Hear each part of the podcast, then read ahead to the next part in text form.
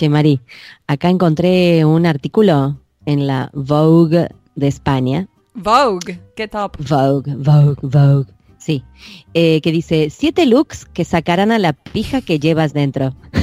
y te lo leí en neutro, no sé por qué. y abajo dice, no, vamos a decirlo en español. Siete looks que sacarán a la pija que llevas dentro. ¿Qué pasa? Porque más allá de las tendencias de la temporada, ser una clásica de manual nunca pasa de moda. Bueno, Estoy muriendo, o sea, bien. ¿Por qué te leo esto? Sí, señores, eh, señores podcast escuchas, no se espanten, no me apaguen el podcast porque dije la palabra peja. Lo que pasa es que en España significa otra cosa. O sea, ¿qué acá en Argentina? En y esto digo, el resto de Latinoamérica no sé, ¿eh? no sé. En Argentina es el miembro masculino. Pero en Ar- que se usa para otras cosas, ¿no? Pero digo, básicamente es eso. En España, aparent- eh, ser pija es ser cheto. Ser cheto, O o, sea, pijo. estar a la sí, moda. cheto, como estar a la moda, vestirte bien, ¿no? Es ser como top. Lo que más me da risa de- de- del, del titular es que dice que sacarán a la pija que lleva adentro, Bueno, porque es como Eso es lo gracioso, muy eso es lo peor de todo. Es muy visual. Y para el que reconoce el término como miembro masculino, que la, o sea, tenerla adentro es como un montón. Y que te lo digan en una revista de moda, siete looks para sacarte la cosa. No, chicos, paren acá todo. Paren todo. Que- Voy a decir a favor de la publicación que dice www.vogue.es. O sea, si no te fijaste que estás en una publicación de España, bueno, jódete. No, no, es muy gracioso. Pero lo gracioso es que también el link dice, ponele, barra moda, barra tendencias, barra artículos, barra looks, clásicos, pijas, street style. demasiado gracioso. Estoy llorando, me caen lágrimas porque es demasiado visual esto. Morí de risa cuando lo vi. Y acá, señoras y señores, uno diría, le falta localización al artículo, sí, probablemente para publicar en América Latina. No sé el resto de América Latina, me encantaría abrir una encuesta de, digo, ¿qué, qué le genera esto a alguien en México, a alguien en Colombia, a alguien en Chile, en Perú? Porque no, no se debe decir todo igual. Esto es muy de acá, no sé, no estoy, eh, calculo que en Uruguay suponete si se entiende, pero el resto, la verdad que si alguno me quiere colaborar y me quiere decir, Mandar un mail y explicar. explíquenme qué les genera leer, ¿no? Saca la pija que llevas dentro. Bien, este, nada, me, a mí me causó mucha gracia apenas lo leí. Es muy bueno. Pero hoy, en Ah, el, invitado de hoy vamos a charlar sobre transculturación, que un poco tiene que ver con esto, ¿no? Las distintas variedades que hay dentro de un mismo idioma o entre idiomas y cómo adaptarlas para que sea efectivo en esa idioma meta, ¿no? Claro, Eh. que de todos modos nuestro invitado habla más de la traducción literaria. Esto está más emparentado con lo que hemos visto en algún otro episodio de traducción de marketing, ¿te acordás? Claro, localización de marketing, De. Claro, tal cual. Esto ya es más, sí, localización y tra- transculturación, porque es cultural. Claro, es totalmente cultural, ¿cómo se le dice? Cheto, mm, no sé, moderno, no sé, chic, bueno, qué sé yo. sí, eh, preppy, acá en Estados Unidos le dicen preppy también. Ah, ¿sí? Ah, no la Sí. tenía esa. Sí, sí, es un look así como de universidad cara, preppy. Ah, de la prepa, de una prepa cara. bueno, ¿ves? Estaría bueno, digo, cuando, cuando salga este episodio y la gente escuche todo esto, me gustaría una participación, ¿eh? A ver, a ver, señora, señor, usted en Latinoamérica, de habla hispana, cuando lee este título, ¿qué le pasa? ¿Qué le genera? Los argentinas ya sabemos, ¿eh? No, no se gasten, ya sabemos. si quieren participar, participen, pero ya sabemos todo lo que les pasa. El resto, bueno, es un misterio. Bueno, le damos la bienvenida a Juan Jesús, mejor. Dale, vamos con la entrevista.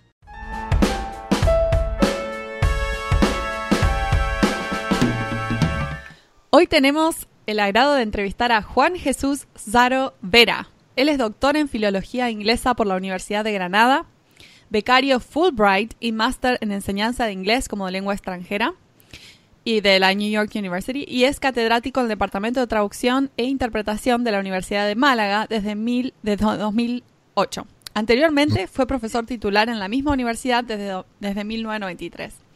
Ha impartido cursos y conferencias en muchas universidades de todo el mundo. Juan Jesús tiene muchísimas publicaciones como investigador, como editor, como traductor y eh, mucho sobre la traducción misma. Así que es un placer para nosotras tenerte aquí con nosotros en pantuflas. Un placer para mí también. Bienvenido, Juan Jesús. ¿Vos sos de los que trabaja en pantuflas o no? ¿O te calzas para trabajar? No, no, no, yo, trabajo en pantuflas, sí. Excelente, ya está, listo.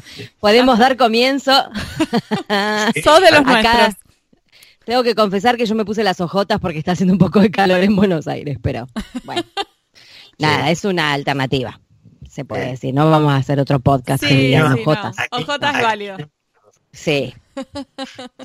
Bien, eh, me gustaría comenzar leyendo un extracto de algo que dijiste en una entrevista. Mm, te estuvimos investigando.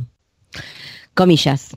Yo creo que mantener el alma del texto que se traduce es el resultado de un compromiso entre el respeto al texto que estás traduciendo y la legibilidad de ese texto en la lengua a la que traduces. Requiere una lectura muy atenta por parte del traductor y por otro lado, otro tipo de conocimientos de tu lengua materna y de la traducción y de las posibilidades que tienes como escritor, puesto que eso es lo que en realidad es un traductor literario. Hermoso, me encantó. ¿Cómo ves el mercado de la traducción literaria en la actualidad? Contanos un poco tu visión. Bueno, mm, vamos a ver. Tenéis que tener en cuenta una cosa, que yo creo que conozco bien Argentina. Ajá. Y el, y el, ámbito de la traducción en Argentina. Conozco también bien el, de España. Eh, entonces, creo que hay diferencias entre los países hispanohablantes en ese sentido. Yo la última vez que estuve en Argentina, que fue en, septiembre, en las jornadas que hubo en Buenos Aires, eh, yo vi que la traducción literaria sigue siendo importante en Argentina, eh, pero que eh, el mercado editorial estaba hecho un pequeño desastre. por, por, razones de toda índole, ¿no? políticas, económicas, etcétera, etcétera. Es decir, vi que mis compañeros traductores en Argentina estaban mucho más pesimistas que hace unos años, ¿no? Y que eh, se quejaban de que había poco trabajo, de que, de que no les llegaban encargos de traducción. Entonces, desde luego, mm, puedo hablar de Argentina, ya digo, vi, vi esa situación, y puedo hablar también de España, donde nosotros seguimos teniendo, como se sabe, un 22 o un 23% de libros traducidos del total de libros publicados, ¿no? Mm. que es una buena cifra todavía. Es decir, que yo creo que en España se traducen muchos libros, esto incluye la traducción literaria y la traducción editorial en general, ¿no? Pero se traduce mucho, hay sectores que están expandiéndose muy bien, como podría ser el de la literatura infantil y juvenil, pero con unas cifras increíbles. Y también el mercado de los nuevos géneros, como por ejemplo puede ser la novela gráfica, eh, ese tipo de, ese tipo de traducción también está en auge en España ahora mismo, ¿no? Entonces, pues depende del lugar, ¿no? También conozco un poquito la traducción en México, que no, para mí, vamos, no tiene la importancia eh, económica que tiene en Argentina, ¿no? Pero también traducen y bastante, ¿no? Entonces, depende, es decir, hay mercados nacionales donde pasan cosas diferentes en cada sitio y yo no creo que se pueda hablar después de una traducción al español, a no ser que se hable de otra cosa. Claro. Depende del sitio. Eso es lo que yo puedo decir. Pero en, lo referente a España, yo no lo veo tan mal. Si seguimos con, esta, con estos porcentajes de traducciones, vamos a tener trabajo, se va a seguir traduciendo al, ritmo, al mismo ritmo que hasta ahora. Y bueno, la situación argentina ya no me atrevo a decir más porque, claro, eso, eh, eso deberían decirlo desde allí. Sí, por supuesto. Pero por lo, por lo que vos viste, aparentemente estaría como más saludable el mercado en España que acá. Sí, sí. Estaría, ahora mismo sí. Hace años, todos mis amigos traductores en Argentina traducían mucho. Pero eso parece que ha cambiado, que ha menguado mucho, ¿no? A partir del nuevo gobierno argentino, etcétera, etcétera, las cosas han cambiado. No solamente la traducción, sino posiblemente más productos culturales. Pero eso ya, eso ya no lo sé eso ya es cuestión de, que lo, lo, diga alguien que conozca mejor que yo el tema. Vamos a tener que investigar más por estos, por estos pagos, digamos. Sí, sí, sí. Em, Juan Jesús, hemos visto que has eh, escrito acerca de la traducción de Shakespeare en América, de, Sí. de lengua española, eh, eh, entre la tradición y la transculturación. Sí. ¿Nos contarías qué es la transculturación? Es la primera vez que habíamos visto esa palabra y nos gustaría saber sobre también sobre el ensayo que escribiste sobre el tema. Sí, bueno, transculturación es una palabra muy sudamericana, pues se creó en Cuba hace muchos años y significa más o menos como apropiarse de un texto y acomodarlo a las exigencias de la cultura local. No sé si me explico. Es decir, un ejemplo de, de- de transculturación en traducción sería, por, sería la- una traducción de Shakespeare, pongamos de cualquier obra de Shakespeare, eh, traducida, por ejemplo, en Argentina, traducida al, al río platense. Eso sería un ejemplo Claro. de transculturación. Con el voceo, ponele. Con el goseo se ha hecho en algunas traducciones de Shakespeare desde los años 70. eh, Hablo de teatro. Lo hizo el profesor Montezanti con Solo vos sos vos, los sonetos al, al- al río platense, ¿no? Y últimamente estoy viendo eh, traducciones sobre todo de clásicos. Por ejemplo, tengo aquí en casa cosas que compré en Argentina en este último viaje. eh, un Ulises de Joyce y un Finnegan's Wake de Joyce, también con, con- con, digamos, huellas de transculturación, ¿no? Es decir, el, signos de un lenguaje muy localista argentino que se incorporan a la traducción. Entonces, la traducción de Shakespeare en, Estados, en, en- en la América de habla española oscila entre la transculturación, quien se atreve a hacer eso, y si no es un lenguaje neutro que suena muy castellano, muy peninsular, ¿no? Incluso a lo, mejor a peninsular avejentado, ¿eh? Mm. para darle más, más verosimilitud a- al lenguaje de Shakespeare, ¿no? O asimilarlo al lenguaje español antiguo. Claro. Y eso son las dos tendencias. De momento, gana la peninsular. Es decir, que Mm. traducción transcultural eh, no, ha, no, ha, no ha ocupado tanto terreno todavía y además, por ejemplo, el- los sonetos de Shakespeare al Río Platense de, de Miguel Montezanti fueron acogidos por una gente muy bien, por otras muy mal. Sí, pero eso pasa con Shakespeare en general, me parece. Sí, sí, sí, sí, ¿No? sí, sí, sí. No, Al- pero el- el- lo digo por el experimento del Río Platense. Eso mucha Claro. gente incluso en Argentina. Mm. Sí, sí, pero acá en Argentina pasa, tan, pasa perdón, Mari, eh, primero con el tema de ir al teatro y ver versiones de Shakespeare, que hay miles, ¿no? Porque ya a esta altura está bueno ir resignificándolo. Pero, por ejemplo, no se atreven. El otro día vi un Romeo y Julieta ambientado en una disco, todo psicodélico, luces, baile, la señora Capuleto la travesti, una cosa así como, como toda loca. Pero seguían con el tú. Y yo digo, ¿por qué, ¿por qué hicieron este boliche, esta, esta noche argentina, y me dejan el tú, que me saca completamente del lugar? No. Como Sí. que nadie, siempre se atreven a una cosa, pero no se atreven a la otra, digamos, ¿no?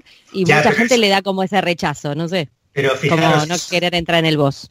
desde, el punto de vista de la investigación es muy, muy llamativo, muy interesante. Es decir, ¿por qué? Es decir, ¿qué pesa más ahí a la hora de traducir o de montar un Romeo y Julieta? El texto de Shakespeare, y parece que el texto de Shakespeare hay que respetarlo, hay que... Sí, es como un- una virgen santa que no se la puede Eso, tocar. eso, Sí, eso. tal cual. Y ahí hay muchas razones culturales, ¿no? De fondo, ¿no? Sí, sí, sí. Yo hice una versión de Romeo y Julieta de hip hop. Créeme esto. Ah. Claro. Hip hop. Eh, pero el texto Pero lo inglés. mantuvimos igual, con el texto en inglés antiguo. Pero sí, en inglés era la obra, pero cantábamos hip hop. Cualquier cosa. Pero, pero Sí, pero a mí es- me gusta eso. recordar- A mí me copa hay eso. que recordar que la, el Romeo y Julieta ese donde salía Leonardo DiCaprio, Sí, que que transcurría en California, en Venice, sí. Eh, hablaban como si estuvieran en la Inglaterra del 17, no Sí, tocaron sí. nada. No, no tocaron el texto. Claro. mantuvieron- Pero en ese caso, claro, en ese caso que se mezclan las dos, digamos, que se mezclan esos estilos, donde vos le pones un estilo moderno, una apuesta moderna y qué sé yo, pero le mantenés exacto el texto, está todo bien. Pero Mm. esta gente alteró el texto porque no lo estaba diciendo exacto y me dejó Sí. el tú no sé, yo salí como, no, no, no, no, no. Sí. Hablame de eh, vos, o sea, jugátela. Completa, jugátela, si te la jugás, jugátela con todo, con el texto. Jugátela entera, andale a fondo. Me parece muy bien. Yo o sea, habría dejado. Se podría decir entonces que la transculturación vendría a ser una especie de sinónimo a la localización, ¿no es cierto? ¿Lo, comprendí bien? Sí. Sí. sí, sí, sí, sí, sí, sí, sí, sin duda. Bien, bien. ¿Y nos contás un poco más sobre el ensayo de, que escribiste sobre Shakespeare en América de lengua española? Bueno, se trataba de ver precisamente eso, qué países transculturaban a Shakespeare y qué, países no lo transculturaban. Entonces me encontré con, primero en Argentina se había hecho, de una manera tanto eh, tímida, experimental, ¿no? Pero se había hecho. Y eh, me encontré con cosas interesantísimas. Por ejemplo, en, Chile también se ha hecho hasta, hasta cierto punto, ¿no? Hay un rey líder de Nicanor Parra, eh, eh, traducido por él, donde se, transcultura, bueno, eso hace todas las cosas en el mismo, en el mismo texto, ¿no? Transcultural o no transcultural, incluso deja párrafos en inglés. Esa es una traducción muy interesante, la de Parra, muy atrevida, ¿no? Y me encontré después con el otro país que también traduce mucho a Shakespeare, que es México. Y en México hay ya incluso llamadas desde la digamos, los, eh, las universidades, los profesores de, literatura inglesa diciendo que a Shakespeare hay que traducirlo al español americano. Claro, el español americano de México no es el río platense, ahí hay tú, pero sin embargo tienen otros matices, ¿no? Que se pueden incorporar al texto y que también se resisten a dejar de incorporar. Por ejemplo, el vosotros, ¿no? Que sí sería un elemento común a todo el español americano, y que solamente se decimos en España. Bueno, pues ahí, ahí se había llamados para que eso se cambiara. Pero está más o menos en la misma situación de Argentina. Había tendencia a dejarlo como estaba o incluso a acentuar el carácter peninsular del, lenguaje o todo lo contrario, insistir en un español americano más mexicano, más cercano al público. Eso también decía en México, sí. O sea, en palabras de Shakespeare, transcultural o no transcultural, esa es la cuestión. Exactamente, exactamente. Sí, claro, pero, pero eso sí, eso es muy importante porque eso, si yo, si yo fuera argentino y me encargara de traducir a Shakespeare, tendría que plantearme eso, ¿no? Totalmente, totalmente.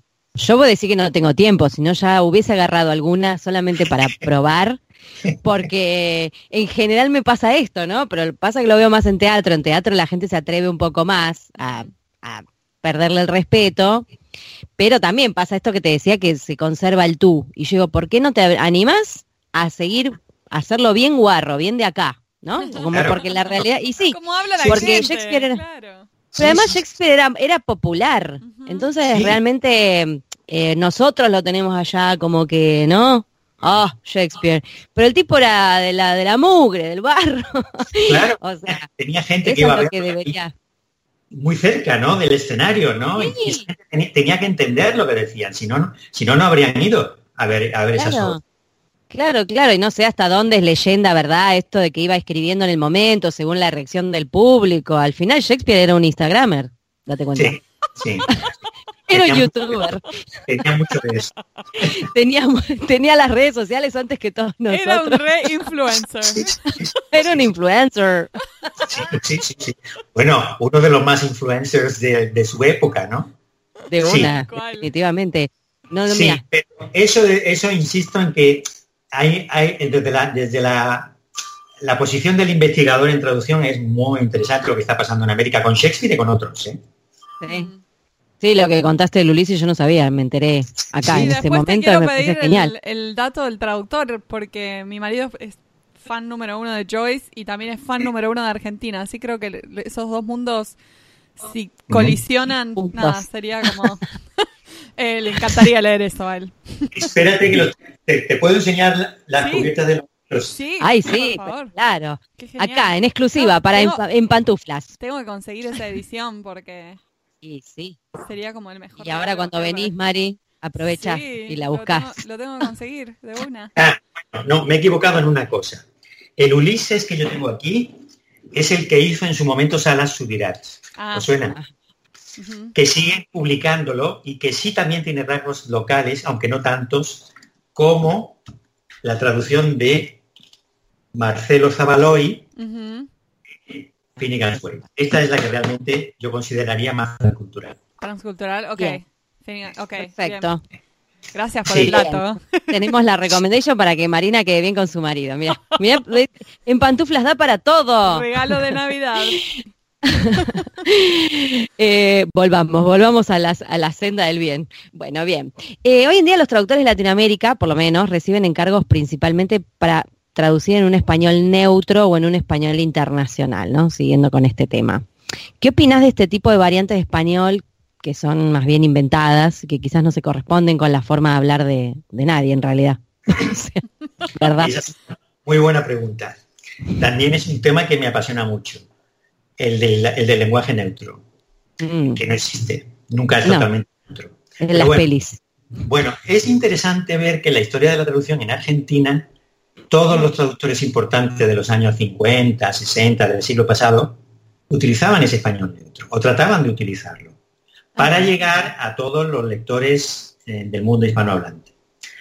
Y yo he dicho en público que eso en España no lo hacemos, porque es verdad. Es decir, aquí pensamos mucho en el español nuestro y no pensamos en que hay cosas de ese español que no se pueden entender en América.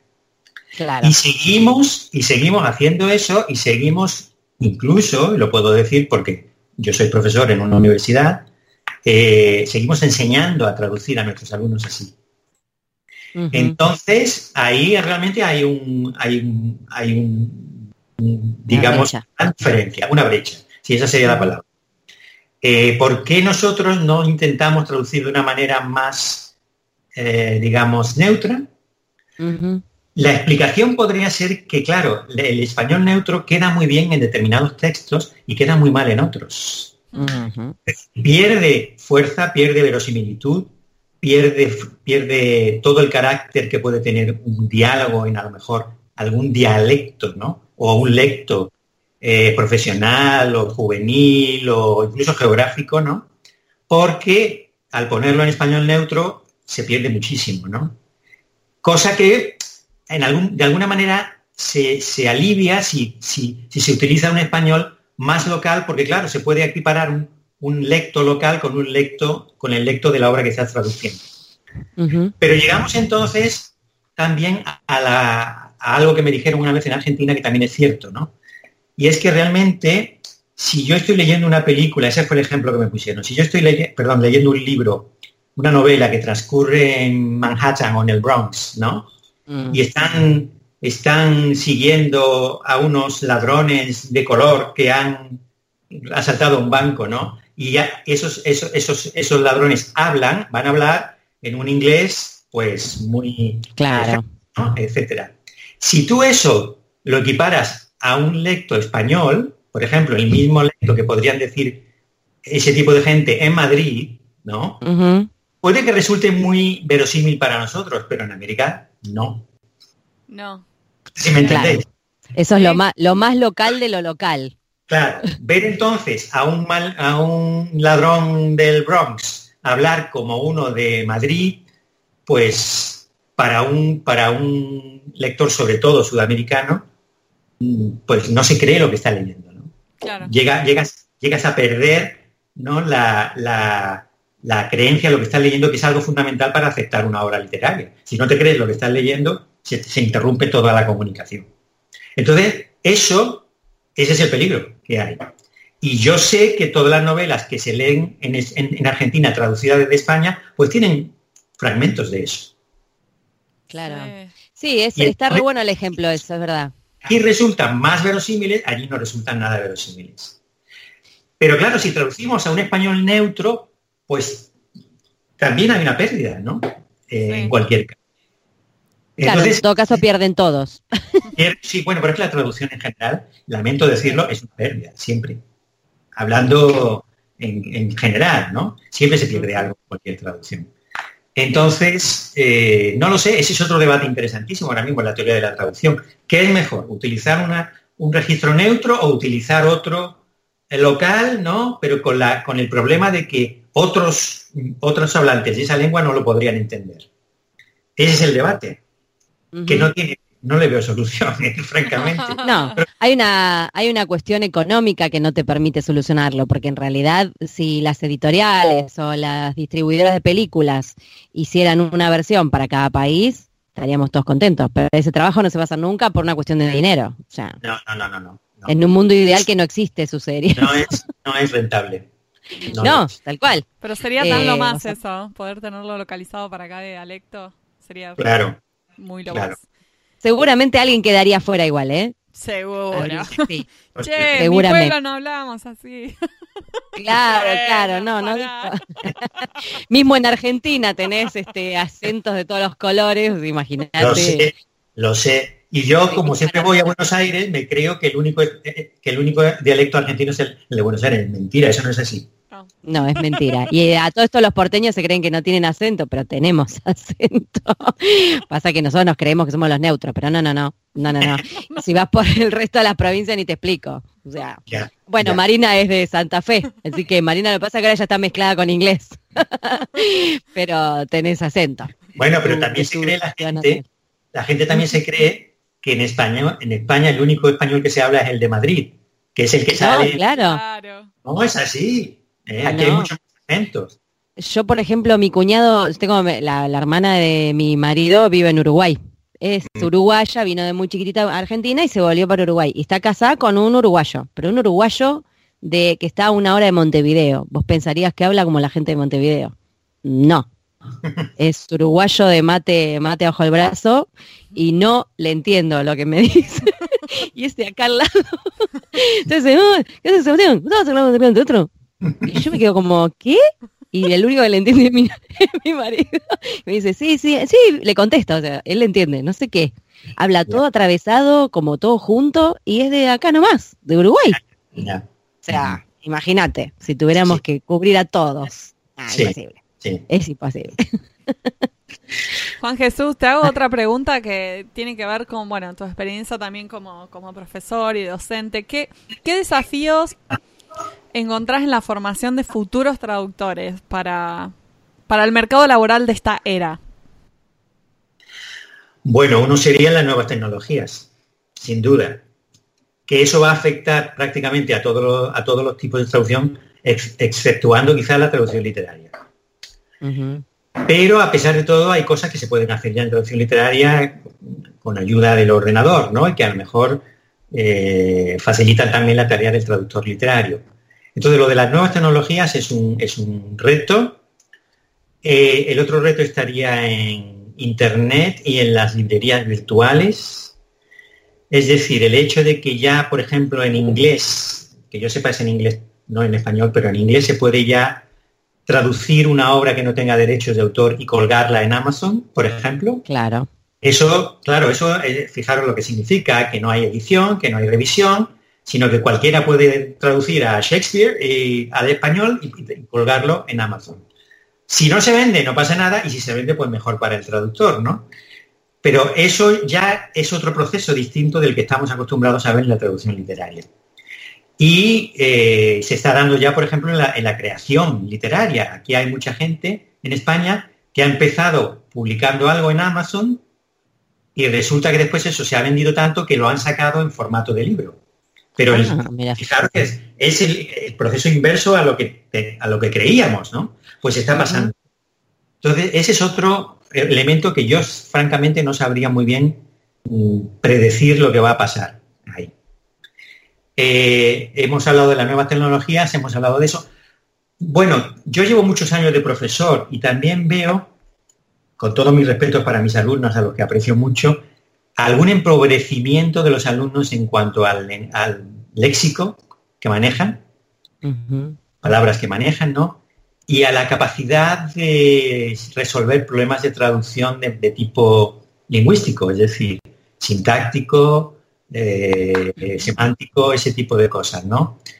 Eh, no sé, eh, yo creo que posiblemente ahora la, la gente más joven eh, maneja menos palabras que nosotros, o no es que nosotros no seamos jóvenes, pero nosotros Somos re jóvenes. quizás otra preparación, ¿no? Y me estoy hablando de la gente que tiene ahora 18, 19, 20 años, ¿no? Que son mis alumnos del grado. Entonces les veo que muchas veces dudan en cosas que yo, que me asombra que duden, ¿no? Eh, de cómo, cómo puede, cómo, cómo que no sabes esta palabra o cómo que no la sabes. Claro, ahí hay otro elemento que nosotros, yo desde luego vosotros sí, pero yo no lo tenía, y es que si no saben nada, cogen el teléfono y ahí miran. Exacto. Sí, creo que tiene Sí, que iba a ver- decir a qué. que tiene que ver quizá un poco con eso, la forma en que los cerebros de hoy en día de los jóvenes están trabajando porque están tan acostumbrados a obtener todo de forma inmediata que quizás Sí. resol- resolver algún problema medio complejo gramatical como eh, nada, se les hace cortocircuito por eso, porque están acostumbrados a obtener la respuesta enseguida, en tiempo real. Por otro lado, por otro lado fijaros que la, la- la- otra cosa que estoy apreciando es que la, la gramática española que a mí me enseñaron de niño ha- hace mucho tiempo está cambiando. Es decir, Sí. yo creo que aquí en América, por ejemplo, hay una tendencia a utilizar cada vez menos el subjuntivo. Yo lo noto eh, con mis alumnos, ¿no? ¿no? No les resulta familiar eso, ni lo emplean en el lenguaje hablado. Mm, Eh, Claro. y, y alguna otra cosa también que también me ha llamado la atención. Entonces, no sé, yo creo que estamos ahora mismo en un profundo cambio, en, un- en un- en un- en una etapa de profundo cambio, ¿no? Y hasta que eso no se asiente un poco y no veamos, no tengamos una perspectiva de unos cuantos años, no podemos juzgar lo que va a pasar. No lo sabemos. No, no se ve Por- todavía. Sí, por otro lado están los traductores automáticos, ¿no? Hmm. que eso es otra cosa que a lo mejor algún alumno mío ha querido emplear con muy malos resultados, pero quién sabe si eso se, se puede perfeccionar cada vez más, ¿no? claro. Entonces el traductor, que ya lo es en muchos campos de la traducción, se quedaría en un puro revisor. Claro. Para, ciertas, para ciertas temáticas, sí. sí. Claro, claro. Entonces hay, tantos desafíos que yo me conformo ahora mismo con, cuando voy a clase, esta mañana por ejemplo he estado en clase, ¿no? Hemos hecho un texto antiguo de, porque tocaba hacerlo hoy, del inglés del siglo XVIII. Les ha llamado mucho la atención el inglés del siglo XVIII, la manera de expresarse del autor. Entonces hemos intentado hacer una traducción, pero claro, empezaban a surgir dudas. ¿Qué hacemos? ¿Una traducción accesible para todo el mundo o la envejecemos un poco porque es del siglo XVIII? Y había partidarios de una cosa y de la otra, ¿no? Claro. Usamos un léxico antiguo, ese es demasiado moderno. Todos esos debates que me surgirían a mí si yo lo tuviera que hacer yo solo también, ¿no? Tendría que tomar Sí. decisiones. Entonces la clase es eso, a enseñarles a tomar decisiones, porque nunca hay una sola traducción, Claro. hay más. Tal cual. Tal Sí. cual. Bueno, Esto entonces, de... est- Ay, perdón. Esto de que decías eh, de que ves eh, como menos eh, uso de menos palabras o menos léxico, un léxico más empobrecido, el, tema del subjuntivo. eh, ¿A qué se lo, a qué se lo, yo no sé si se atribuírselo a la educación primaria, secundaria, digamos, al nivel de la educación, o simplemente a esta pérdida del hábito de la lectura que yo veo en algunos chicos, no te digo en todos, pero yo recuerdo que leía mucho cuando era chica y era muy incentivada por mi mamá y ahora no veo lo mismo en muchos chicos, como que hay que luchar un poco para que un chico se siente a leer un libro. Eh, que todo se lee así, cortito, chiquito, hasta hay gente tra- trabajando de ni leer a ese nivel. Y no sé si no va por ahí también, ¿no? El hecho de esta Sí. falta. Sí, vamos a ver. Yo creo, vamos a ver, también, tam- también hay otra cosa que tenemos que tener en cuenta. Todo el mundo no puede ser traductor literario. No, No. tal cual. Entonces, Además, ¿quiénes van a ser los futuros traductores literarios? Los que leen. Mm, Totalmente. leen y tienen una competencia literaria que no es exactamente una competencia lingüística, es algo más. sí. Y conocen las estrategias de narración, ¿no? La forma, la forma de presentarte una historia, porque, porque la has leído, porque la has vivido de muchas maneras, ¿no? Esos son los que en el futuro podrán optar a ser traductores literarios. Los demás, pues no, es decir, ya está, es decir, el- si el traductor es el mejor lector, pues tú no puedes traducir a gente que no lee. Así de claro. Sí, Y yo totalmente. lo- Yo lo mis clases y termino quedándome, sobre todo en las, en las asignaturas opcionales, termino quedándome con gente que lee. Claro. Otros, ellos mismos se desaniman y se van, ¿no?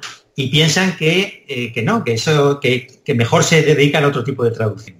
Pero los que se quedan conmigo es porque realmente son personas que tienen un bagaje literario, han leído desde jóvenes por, por- porque su- en su casa leían, por lo que sea, ¿no? Pero son cada vez más una minoría. Bueno, la verdad un placer, Juan Jesús, hablar con vos este rato. Espero te hayas, lo hayas pasado bien, te has sentido bien. bien. tratado. Muchas Así gracias, que Juan muchísimas Jesús. gracias. Nada, a vosotras y éxito.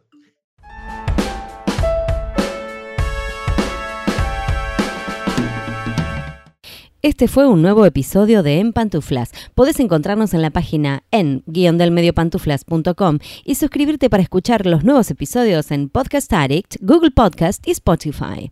Prohibida su reproducción musical Los Ángeles, Paula Caballito, Argentina, las pantuflas de flamenco son mías. Y las de tigre son mías.